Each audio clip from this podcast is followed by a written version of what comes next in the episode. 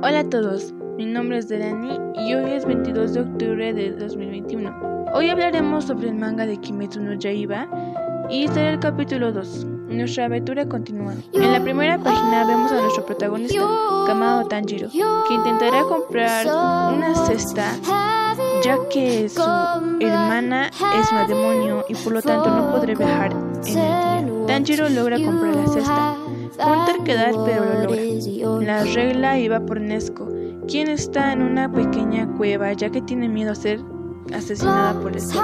Al ver que su hermana creció, intenta meter a la cesta y se ve sorprendido ya que su hermana se encoge.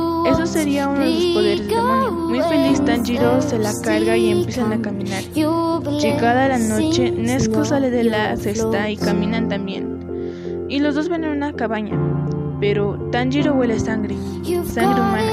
En efecto, un Oni había asesinado a todos los residentes de aquella cabaña. El Oni ve a Tanjiro y notando que su humano lo ataca. Nesco, hipnotizada por el olor de la sangre, se queda quieta, recordando que no puede comer. Mientras tanto, el demonio está a punto de morder a Tanjiro, quien corta la cabeza del Oni con un hacha pero esta rápidamente se regenera y deja de sangrar. Debemos mencionar que cuando un demonio usa la regeneración, agota parte de su energía, la cual aumenta consumiendo humanos. Mientras más humanos consuman, más poderoso es el Oni. Es una habilidad de los demonios. Entonces, Tanjiro es ahorcado por el demonio, pero Nesco lo impide dando una patada, causando la pérdida de la cabeza del Oni pero el cuerpo se sigue moviendo y la cabeza se regeneró dos brazos. El cuerpo ataca a Nesco y la cabeza Tanjiro, que se defiende con el hacha, dándole uno de sus famosos cabezazos. Eso sí, Tanjiro es famoso por reiniciar el Windows a quien dé uno de sus cabezazos. La cabeza de Loni se queda atorada en un árbol, mientras que el cuerpo atacaba a Nezuko. Tanjiro lo tira con su propio cuerpo.